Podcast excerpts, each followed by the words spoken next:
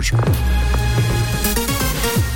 Et à 8h, l'actu avec Tom. Bonjour Tom. Bonjour Camille, bonjour à tous. Six policiers lausannois comparaissent devant la justice ce matin. Ils sont prévenus d'homicide par négligence dans l'affaire de la mort de Mike en 2018. Ce Nigérian de 40 ans était décédé d'un arrêt cardio-respiratoire après une interpellation musclée lors d'un contrôle antidrogue près de la gare. Plusieurs manifestations ont eu lieu dans les rues de la capitale vaudoise depuis ce décès, dénonçant le racisme et les violences policières. Les policiers en question risquent jusqu'à trois années de prison. Les prix prennent l'ascenseur dans les restaurants à cause de l'inflation. Selon la directrice de Gastro Neuchâtel, les prix sur les cartes ont augmenté d'environ 10% dans la région. Certains restaurateurs ont choisi de relever en priorité les tarifs des boissons. C'est le cas de la brasserie de Montbenon à Lausanne, où le café est passé de 3 francs 90 à 4 francs 30. Selon Gastro Suisse, les clients ont dépensé en moyenne 18 francs 40 pour manger à l'extérieur en 2022, contre un peu plus de 16 francs en 2019.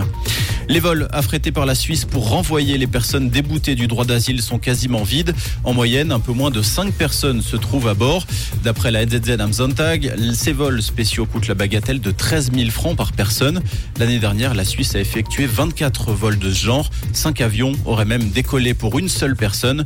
Selon le secrétariat d'État aux migrations, les annulations de dernière minute seraient fréquentes. Au total, 115 personnes ont été renvoyées par des vols spéciaux l'année dernière. Une quantité importante d'huile moteur s'est déversée dans le port d'Estavayer-le-Lac samedi soir. La fuite provient d'un bateau qui a été identifié et sorti de l'eau. Les pompiers ont pu neutraliser rapidement la pollution. Selon les autorités, l'écosystème du lac de Neuchâtel a été touché.